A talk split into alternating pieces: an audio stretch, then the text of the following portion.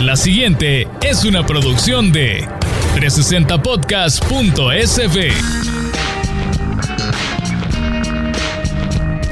Bienvenidos a un nuevo episodio de Economía Masticada, su podcast dedicado a hacer comprensibles los términos y fenómenos económicos que nos afectan a todos. Los invito a que visiten siempre la página de 360podcast.sb donde usted puede encontrar toda la oferta de podcast 100% salvadoreños de temas variados. Hoy traigo un invitado especial para que hablemos de un tema que definitivamente todos hemos escuchado en algún momento a través de las noticias y son los tratados de libre comercio. Durante la primera década del presente siglo, los gobiernos de turno le apostaron mucho a abrir las fronteras comerciales del país. Se suscribieron varios tratados de libre comercio y hoy vamos a tratar de entender qué es eso y por qué en su momento se buscó tanto firmar este tipo de acuerdos. A los economistas les gusta hablar con frases y conceptos complicados. Globalización Impuestos progresivos. Política monetaria. Reservas monetarias internacionales. Hiperinflación. Utilidad marginal.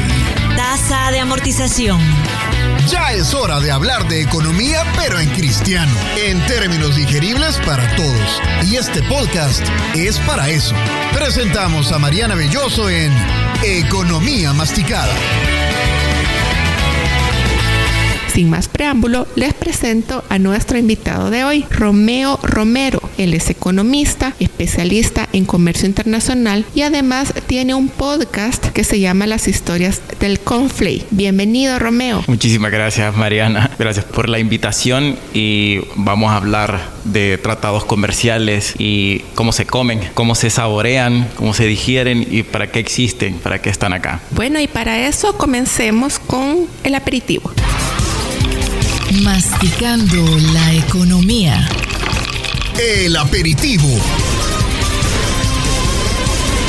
Como ya es costumbre, acá en Economía Masticada iniciamos con los conceptos básicos que nos van a ayudar a comprender mejor la plática más adelante. Entonces empecemos hablando de qué es un tratado de libre comercio, Romeo. Yo quisiera, antes de entrar en materia de tratados de libre comercio, a lo mejor tratar de explicar por qué es importante el comercio, porque eso nos va a dar la entrada para hablar después por qué hay que negociar un tratado. El comercio internacional son como las relaciones personales, se basan en las confianzas y en las necesidades que los países tengan para poder eh, abrir rutas comerciales con, con, con, sus socios. Al igual que las relaciones con las personas, el comercio internacional también tiene normas o reglas. Entre varias, las dos más importantes son el trato nacional y el de nación más favorecida. Esos dos principios rigen todo el comercio en el mundo. ¿Con o sin tratado comercial? Sin tratados comerciales. Son como las relaciones abiertas de los países, son regidas por esos dos principios. Pero ¿qué significan? porque se oyen bien como románticos, pero por ejemplo, el eh, principio de nación más favorecida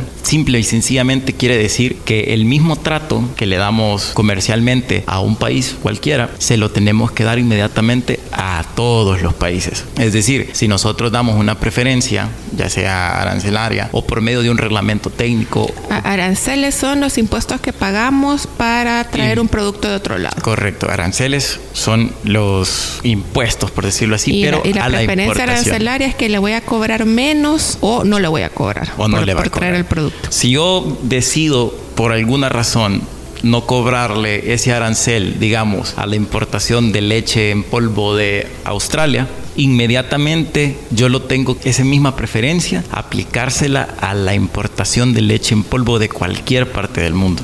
Entonces, ese es el, es el principio de nación más, más favorecida. favorecida. ¿Y el otro? El principio de trato nacional es una vez las mercancías ya entraron al país, le tengo que dar el mismo trato a las mercancías internacionales que le doy a las mercancías nacionales. No puedo, por ejemplo, crear una normativa que trate de una manera distinta al producto nacional que al producto internacional. Eso una vez ya el producto internacional haya cumplido todos los requisitos arancelarios y no arancelarios para poder entrar en el país. Entonces, trato nacional me pone la balanza al mismo nivel a nivel internacional, es decir, antes de que las mercancías entren al país. Y trato nacional ya cuando ya están adentro. Hablamos de requisitos arancelarios, es que haya pagado el impuesto para importar. Haya pagado el impuesto, si ese, si ese producto tiene algún permiso que ya haya cumplido con ese permiso, si necesita alguna visa que ya haya cumplido con los requisitos para esa visa. Los famosos visados para traer los productos. Correcto, más que todo medicinas, cosméticos, cualquier cosa que tenga que ver con tocar nuestra piel, pomada, todo eso necesita un visado. ¿Y los requisitos no arancelarios? Esos son requisitos no arancelarios, los visados, por ejemplo. Y, y, los, por ejemplo, si se necesita un permiso sanitario, también se considera un mm, requisito no arancelario. Correcto, es un requisito no arancelario. Arancel es nada más como el porcentaje al valor en que se le cobra a algún producto al momento de ser importado. Según lo que cuesta, entonces. Según lo que cuesta. Además del arancel, hay impuestos internos, por ejemplo, el IVA. Entonces hay que hacer la diferencia porque generalmente nosotros siempre decimos como me cobraron tanto de impuestos, pero hay que hacer la diferencia, ¿ok?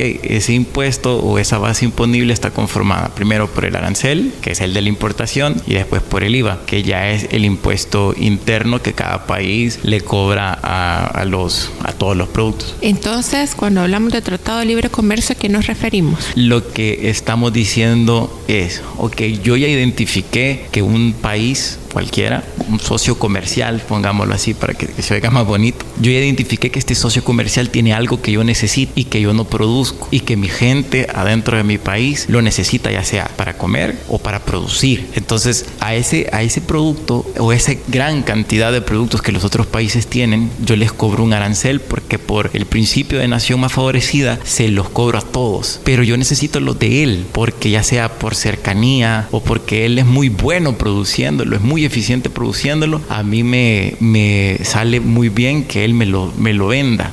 Entonces yo digo, para no violar el principio de nación más favorecida, porque las preferencias solo se las quiero dar a él, entonces yo voy a firmar o voy a negociar un tratado de libre comercio, donde le voy a dar preferencias arancelarias a los productos que él me va a mandar en contrapropuesta de los productos que él me va a comprar a mí. O sea, porque esto es nuevamente como las relaciones interpersonales dando y dando. Yo necesito de vos ciertas cosas y yo te puedo ofrecer varias de las que yo tengo que a lo mejor usted no las produce y yo sí se las puedo mandar porque yo soy bueno produciéndolas o simple y sencillamente porque aquí me sobran y se las puedo mandar. Entonces usted, yo le doy preferencias arancelarias a sus productos, usted me da preferencias arancelarias a mis productos y en teoría, la teoría del comercio internacional es que todos se benefician del comercio. Para hablar más a profundidad de cómo nos ha ido a los salvadoreños con este tema de negociar acuerdos comerciales, nos vamos a continuación al plato fuerte. Masticando la economía. El plato fuerte.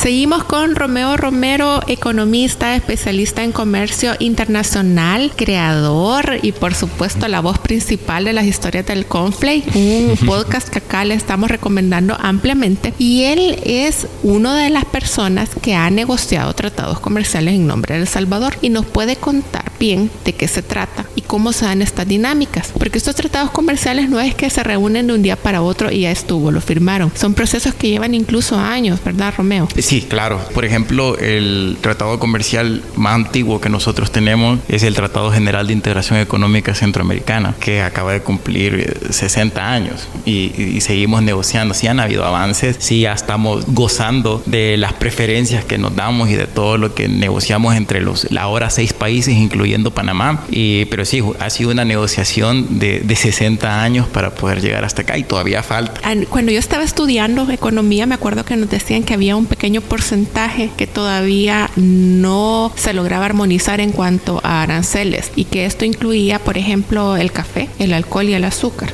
¿Siguen siendo los mismos productos? Siguen siendo los mismos siguen siendo los mismos entre los mismos países. Ahora bien, que aclarar de que Panamá acaba de entrar a la integración económica centroamericana, entonces hay otra gran variedad, número de productos que solo tenemos con ellos que no hemos logrado armonizar. La diferencia, o sea, hay tratados comerciales de tratados comerciales, dependiendo de cuál es el alcance que se quiera tener con el socio comercial, con otro país. Entonces, por ejemplo, podemos tener un sistema general de preferencias, que es como lo más sencillo porque es unilateral, solo un país ofrece las preferencias arancelarias. Eso lo tuvimos durante mucho tiempo con Europa. Teníamos un SGP que Europa nos daba para que nosotros lleváramos nuestros productos con ciertas preferencias. Correcto. Generalmente lo da una potencia más grande, se la da a potencias pequeñas. Europa se las da a un montón de países africanos también para que les manden cosas que ellos no tienen como bananos y frutas. Después podemos hablar de un acuerdo de alcance parcial, que nada más se seleccionan aquellas disciplinas comerciales y también aquellos productos a los que les queremos dar preferencia arancelaria y eso es lo único que se negocia. Después podemos hablar de un TLC, de un tratado de libre comercio como el que tenemos con Estados Unidos, con CAFTA. Ahí ya se negocian todas las disciplinas comerciales y un amplio número de productos, o sea, un amplio número de, de códigos del universo arancelario. Se negocian un montón de preferencias arancelarias. Y también tenemos otro que ya como de nueva generación, que es el acuerdo de asociación, que por ejemplo es el que tenemos con Europa, que además de la parte comercial se pueden negociar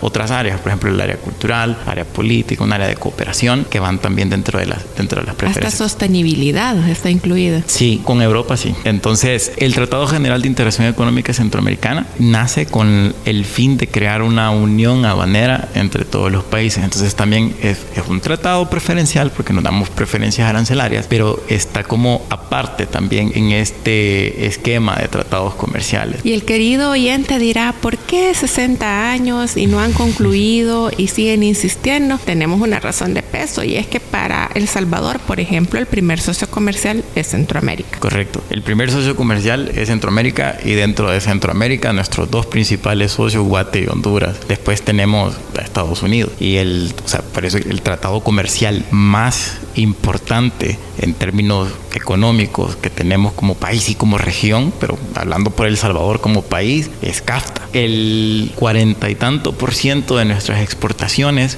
van hacia Estados Unidos y van bajo el esquema CAFTA. Entonces, de todos los, incluso yo me atrevería a decir, y esto va a ser bien controversial para todos aquellos que son unionistas puros, pero yo me atrevo a decir de que CAFTA es todavía más integracionista que el mismo Tratado General de Integración Económica. Bueno, y que también en Centroamérica nos está costando concluirlo, pues incluso la Unión Europea cuando empezó a negociar con nosotros el acuerdo de asociación nos quiso dar ese empujoncito adicional, condicionando la firma del acuerdo de asociación con el hecho de que nosotros concluyéramos la integración centroamericana. Y el principio era un argumento de reciprocidad, porque ellos nos decían, cuando un producto centroamericano entra a Europa por cualquier puerto, se puede mover por toda Europa sin ningún problema, no vuelve a encontrar otra aduana, no vuelve a encontrar ningún problema de requisitos, no vuelve a encontrar otra moneda. En cambio, un producto europeo que viene a Centroamérica tiene que lidiar con seis autoridades aduaneras, con seis autoridades fiscales, con seis diferentes tipos de moneda. Nosotros necesitamos que también el producto que entre a Centroamérica, por donde sea que entre, tenga libre movilidad. Pero ni aún así se logró. El acuerdo de asociación se firmó y nosotros seguimos en las mismas. Lo que pasa es que, que hay otra cosa de fondo y aquí es, es, bien, es bien importante mencionarlo y también es, es bien controversial porque siempre nos dicen como, mire, ¿y por qué en Europa comenzaron después que nosotros y terminaron antes y todavía terminaron más integrados que hasta tienen una sola moneda y nosotros no podemos? Y empiezan como, ay, es que no somos organizados en Centroamérica, que por la cultura latina. Y digamos que pero el problema de fondo realmente es cómo están configuradas las dos, la, los dos procesos. En Centroamérica es mayoritariamente un proceso intergubernamental, es decir, la negociación tiene que ver con los intereses de los gobiernos y además todas las decisiones se toman por consenso. Digamos que cinco países están de acuerdo, pero uno no, no se puede llegar, no se puede, no se puede acordar nada. En cambio, la configuración europea es más como supranacional o supragubernamental. Hay un consejo, hay una autoridad que es la que toma las decisiones para beneficio del, del proceso, obviamente tomando como en cuenta los intereses de, de, los países de la Unión Europea, pero es otro al que se le ha cedido como parcela de la jurisdicción de cada país para que tome la decisión. Se le cede una porción de soberanía tanto al Parlamento Europeo como a la Comisión Europea que viene haciendo las veces del Ejecutivo, correcto, digamos. Correcto, entonces eso tiene bastante que ver en la celeridad de los dos procesos y por eso es que puede ser de que aquí haya tomado más tiempo y nos esté tomando más tiempo que lo que ha tomado en, en Europa. ¿Y eso qué tiene que que ver, Romeo, con los acuerdos de unión aduanera? ¿Son algo que está dentro del mismo acuerdo general o son procesos que se están llevando de forma paralela? Porque acá estamos hablando desde que 2004, me acuerdo yo, que El Salvador andaba firmando acuerdos de unión aduanera, pero al final empezaron recientemente Guatemala y Honduras sin nosotros. Lo que pasa es que el, el Tratado General de Integración Económica, el mismo tratado hace que el proceso sea un poco más lento porque además permite que si dos o más países quieren entre ellos acelerar el proceso, lo pueden hacer. Entonces, al final se puede llegar como a una perforación de la Unión Aduanera de seis, permitiendo que si dos o más países pueden continuar de manera más rápida, lo pueden hacer, que es lo que pasa en el caso de la Unión Aduanera o el proceso de integración profunda, como lo han denominado, entre Guate y Honduras, en el que El Salvador también ha tenido ya un par de negociaciones para poder entrar. Entonces, sí lo pueden hacer. Los países de mutuo acuerdo pueden hacer una unión aduanera adentro de la unión aduanera, porque el mismo tratado general lo posibilita. Bueno, hemos hablado de la importancia que tiene el tratado aún en negociación con el resto de Centroamérica, eh, la importancia de CAFTA por el gran volumen de nuestras exportaciones que se mueve a través de este acuerdo. ¿Qué otro tratado de libre comercio o acuerdo comercial que tenemos tiene bastante peso e importancia para nuestro país? Podemos hablar Corea, que también es un tratado toda la región con un solo país, más que todo por la importación de productos tecnológicos y usted sabe que con la importación del producto tecnológico también viene el know-how de, de, cómo hacer ese producto tecnológico, entonces es, es, muy importante. Igual con Unión Europea por la apertura a, a un mercado bien bien grande de veintitantos países, 27 no sé cuántos países son ahora, 27 países de la, de la, Unión Europea, que dicho sea de paso, además de que es el tratado preferencial, el tratado comercial más sofisticado que tenemos, también es el que nos permite explorar otras áreas como cooperación, sostenibilidad, parte política, parte de cultura. Entonces también es muy importante por la apertura a un mercado tan grande y dicho sea de paso, de los primeros, si no el primero, tratado comercial que se logra firmar de región a región, no de país a región, no de país a país, sino que dos regiones firmando un tratado comercial entre sí. Y este componente de cooperación con la Unión Europea es bien importante porque básicamente ellos le están dedicando un presupuesto anual a enseñarnos a comerciar con ellos y a invertir con ellos y a negociar con ellos. Hay un montón de, de, de cuestiones de construcción de capacidades que, se, que, que, obviamente es para el beneficio de las dos partes, digamos, que se hace eso. O sea, Unión, Unión Europea Europea nos vino a enseñar un montón, un montón de cosas, incluso, como usted mencionaba, nos, a mí no me gusta utilizar la palabra obligar, pero nos instaron nos invitaron a que nosotros también nos pusiéramos más serios con nuestro, con nuestro propio proceso de, de integración. Entonces, se lograron hacer un montón de avances, o sea, eh, la unificación de, los, de, de, las declaraciones de mercancías en una sola. Antes teníamos declaración, DUT, eh, FAUCA, y ahora solo tenemos uno que se llama DUCA. Entonces, eso ya, ya, es un avance. Hay un mecanismo de devolución de los aranceles. Como nosotros no tenemos un banco central ni tampoco tenemos una caja de convertibilidad, entonces sí hay un mecanismo para la devolución de los, de los aranceles. No tengo las estadísticas de cuántas veces se ha aplicado ese mecanismo, pero existe, fue negociado y fue acordado por Centroamérica. Entonces sí, Unión Europea sí nos vino a, a, a instar a hacer un, un, montón de cosas, como darnos una patadita para como miren, pónganse serios, aprovechen y avancemos todos. ¿Y qué pasó, por ejemplo, con un acuerdo que teníamos con Taiwán, que de repente en, en, el gobierno anterior decían que ya no, pero que luego sí, y que después ya no? Yo creo que son esos acuerdos que son poco conocidos, como el de Corea, que usted nos acaba de mencionar. El tratado con Taiwán nunca fue denunciado, es decir, nunca dijimos, miren, comercialmente no queremos nada con, con Taiwán. Denunciar un tratado es decir, ya no queremos. Uh -huh. Entonces sigue, sigue en vigor. Lo que sí no seguimos son las relaciones eh, diplomáticas. diplomáticas, pero comerciales, mientras alguien no venga y diga, los tratados dentro de la gobernanza de los tratados siempre se deja como la forma de determinar el tratado. Y de todas maneras, si no se deja ahí, hay otros instrumentos multilaterales que, que te dicen cómo hacer para terminar un tratado comercial. Entonces, mientras no se denuncie o no se diga expresamente, yo ya no quiero tener este tratado comercial, el tratado sigue vigente. O sea que una de las partes puede dar por terminado el tratado. Por ejemplo, si Estados Unidos de repente dice ya no quiero que El Salvador esté en CAFTA, se puede.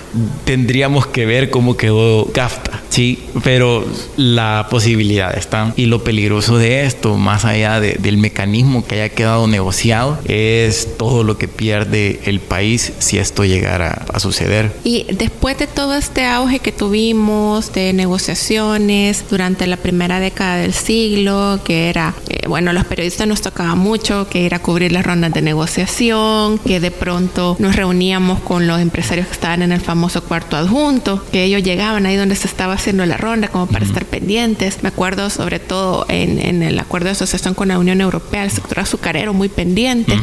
Después de toda esta actividad fuerte que hubo en esa época para la negociación de tratados comerciales, ¿cuál es la tendencia hoy en día? La tendencia hoy en día es como, bueno, ya tenemos una serie de tratados comerciales preferenciales firmados. Es como, miren, veamos cómo le sacamos el mayor provecho a todo lo que ya tenemos negociado. A lo mejor estamos desperdiciando ciertas potencialidades que algunos de los tratados nos están dando, que no los estamos aprovechando. Entonces, veamos cómo se crea un programa o un mecanismo de aprovechamiento de los tratados comerciales. A nivel mundial, por la gran cantidad de tratados comerciales, ya los aranceles, usted sabe que casi que en todo el mundo van llegando a cero. Entonces, también lo que se está haciendo, ya que el arancel ya no es una barrera para poder entrar a un mercado, es negociar o acordar más bien procedimientos de facilitación del comercio con otros países para hacer que los flujos comerciales sean mucho más expeditos, que tengan menos trabas, que hayan como acuerdos de reconocimiento mutuo, de confianza, como miren, yo le aseguro que todos mis actores comerciales no son delincuentes, no son malías, puede dejarlos entrar sin mucha gestión de riesgo. Y usted asegúreme lo mismo.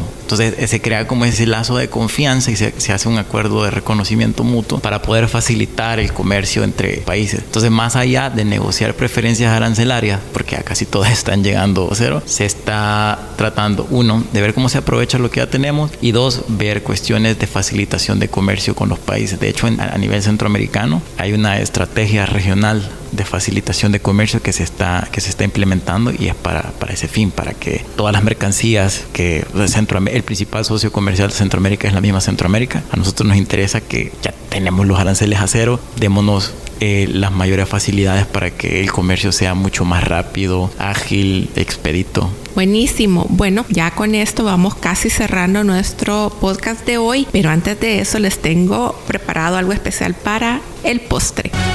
Masticando la economía. El dulcito.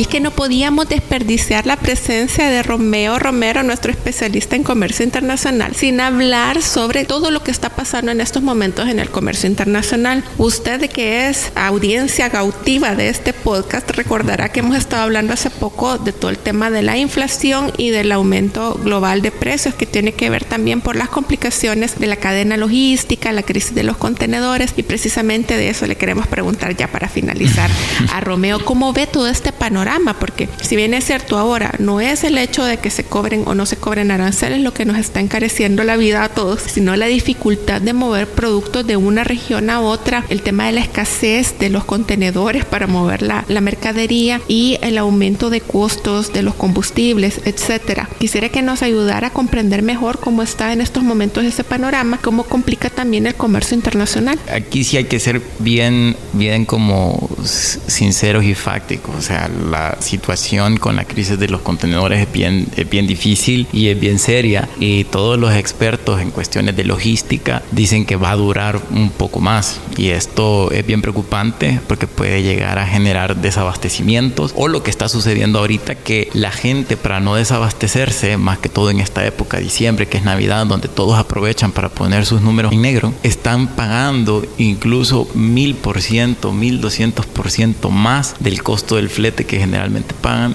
con tal de tener sus productos a tiempo. El flete es lo que se paga por llevar un producto de un lugar del mundo a otro. Correcto, lo que se paga, digamos, por el transporte, por el viaje. Recordemos que esta crisis de los contenedores se dio cuando estos precisamente contenedores que se utilizan para mover mercancía quedaron varados en un montón de puertos cuando se inmovilizó el comercio internacional por los cierres por la pandemia. Y, o sea, por la falta de trabajadores para poder mover los contenedores, muchos se quedaron ahí, muchos se quedaron perdidos, no hay motoristas porque o se enfermaron o consiguieron otro trabajo, entonces es bien complicado poder mover un contenedor de una región a otra y eso eleva los costos. Acuérdense que todo el mercado de los contenedores es oferta y demanda, entonces eso hace que la escasez hace que los precios se vengan para arriba. Entonces sí creo que ahí es bien importante tener en cuenta la razón por la cual se buscan o se buscaban eh, políticas que facilitaran o promovieran la productividad interna de los países. Nosotros dependemos un montón de lo que viene de fuera. Pudiéramos producir un poco más de todo lo que consumimos acá internamente, a lo mejor la crisis no nos estuviera pegando tanto. Pero esto, esto realmente no es solo de El Salvador, es mundial. O sea, todos los países nos acostumbramos al comercio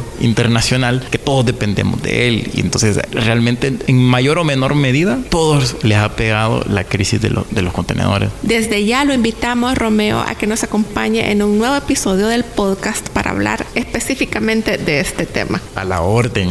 Queremos agradecerle a Romeo Romero, especialista en comercio internacional, economista y por supuesto el host del podcast de las historias del conflicto, que lo pueden buscar y suscribirse también. Muchas gracias, Romeo, por haber estado con nosotros hoy. A usted, Mariana, y, y un saludo a todos. A usted también lo invito a que vaya a nuestra página 360podcast.sb y pueda también suscribirse a toda la oferta de podcast 100% salvadoreños que tenemos para usted. Síganos en redes sociales. Recuerde que nos encuentra en Instagram y en Facebook como 360 Podcast SB y en Twitter como arroba 360-SB. Los invitamos a que no se pierda todos los miércoles un episodio nuevo de Economía Masticada. Soy Mariana Belloso y a mí me encuentra en Twitter como arroba BIIOSO. Hasta la próxima. Esta fue una producción de 360podcast.sb.